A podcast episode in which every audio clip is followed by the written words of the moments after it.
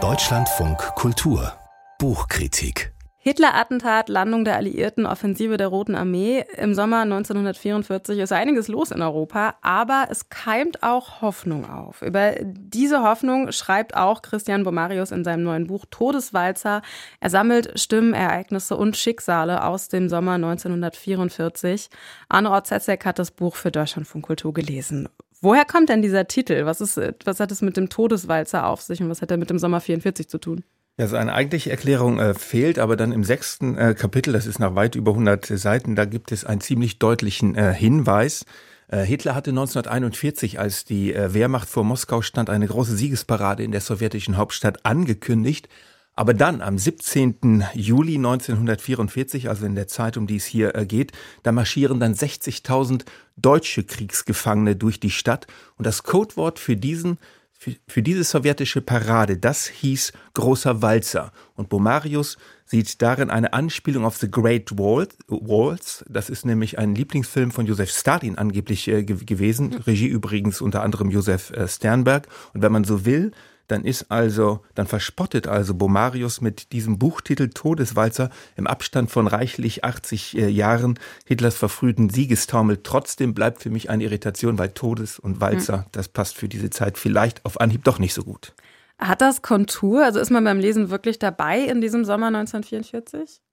Naja, also man weiß, äh, dass äh, in dieser, dass nach dieser Zeit, also nach dem Sommer 1944 noch einmal so viele Menschen umkamen im Zweiten äh, Weltkrieg wie bis dahin, also in den fünf Jahren zuvor.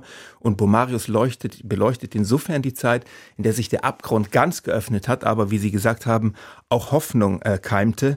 Er beschränkt sich insgesamt auf Europa. Das deutsche Personal, das ist von Hitler bis Margot Friedländer überwiegend äh, ver vertreten. Er arrangiert Selbstzeugnisse aus Tagebüchern vor allen Dingen und aus äh, Autobiografien und ergänzt das durch Paraphrasen von historischer Fachliteratur und belletristischen Zitaten.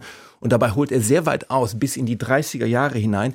Das gibt dann den Einzelschicksalen zwar irgendwie, also das macht die Einzelschicksale verständlicher, aber von diesen markanten Großereignissen, Sie haben die meisten ja schon genannt, Hitler-Attentat, Landung der Alliierten, Großoffensive der Roten äh, Armee, Warschauer Aufstand zum, zum Schluss, Darüber hinaus enthält der Sommer wenig spezifische Konturen. Ich würde sagen, er erscheint eher als ein Abschnitt in einem Kontinuum.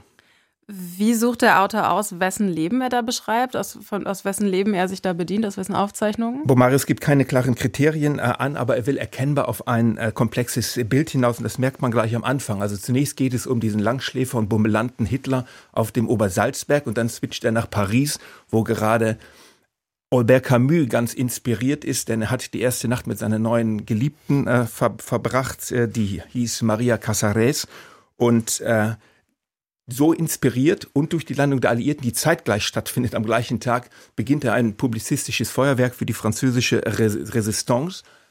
Simone de Beauvoir und Jean-Paul Sartre erleben ebenfalls Tage wie ein Fest, so heißt es. Und dann mhm. switcht Bomarius rüber zu Margot Friedländer, die nach langen Jahren im Untergrund geschnappt wird von der Gestapo und sich und erhofft, dass sie nach Theresienstadt ins KZ kommt, weil sie nicht nach Osten abgehen will, weil aus Osten noch nie jemand zurückgekehrt ist. Sie weiß noch nicht, dass ihr Bruder und ihre Schwester dort gestorben sind. Soll also heißen, Bomarius geht durch die, quer durch die ganze Gesellschaft von Hitler über Widerstandskämpfer bis zu Holocaustopfern. Also krasse, krasse Cuts auch wahrscheinlich in dem Buch. Ist das insgesamt mehr Grauen oder mehr Hoffnung?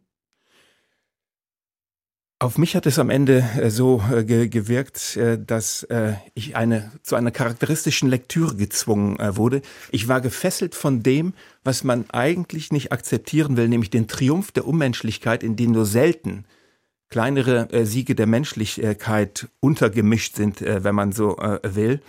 Und Goebbels zum Beispiel, der hat gesagt, dass Hitler mit einer Bombe unter dem Arsch zur Vernunft gezwungen werden muss und spielte darauf an, dass die ganze Sippe der Attentäter vom Hitler-Attentat gnadenlos ausgerottet wird. Und das, was er also äh, Vernunft nennt, also die Vernichtung von Unschuldigen, die überlebt der junge Mordechai Papierblatt äh, im Warschauer äh, Ghetto und dann auch in Auschwitz. Und als er später nach dem Grund dafür gefragt wird, warum er überlebt hat, da sagt er ganz einfach, jeden Tag ein Wunder und manchmal auch zwei Wunder.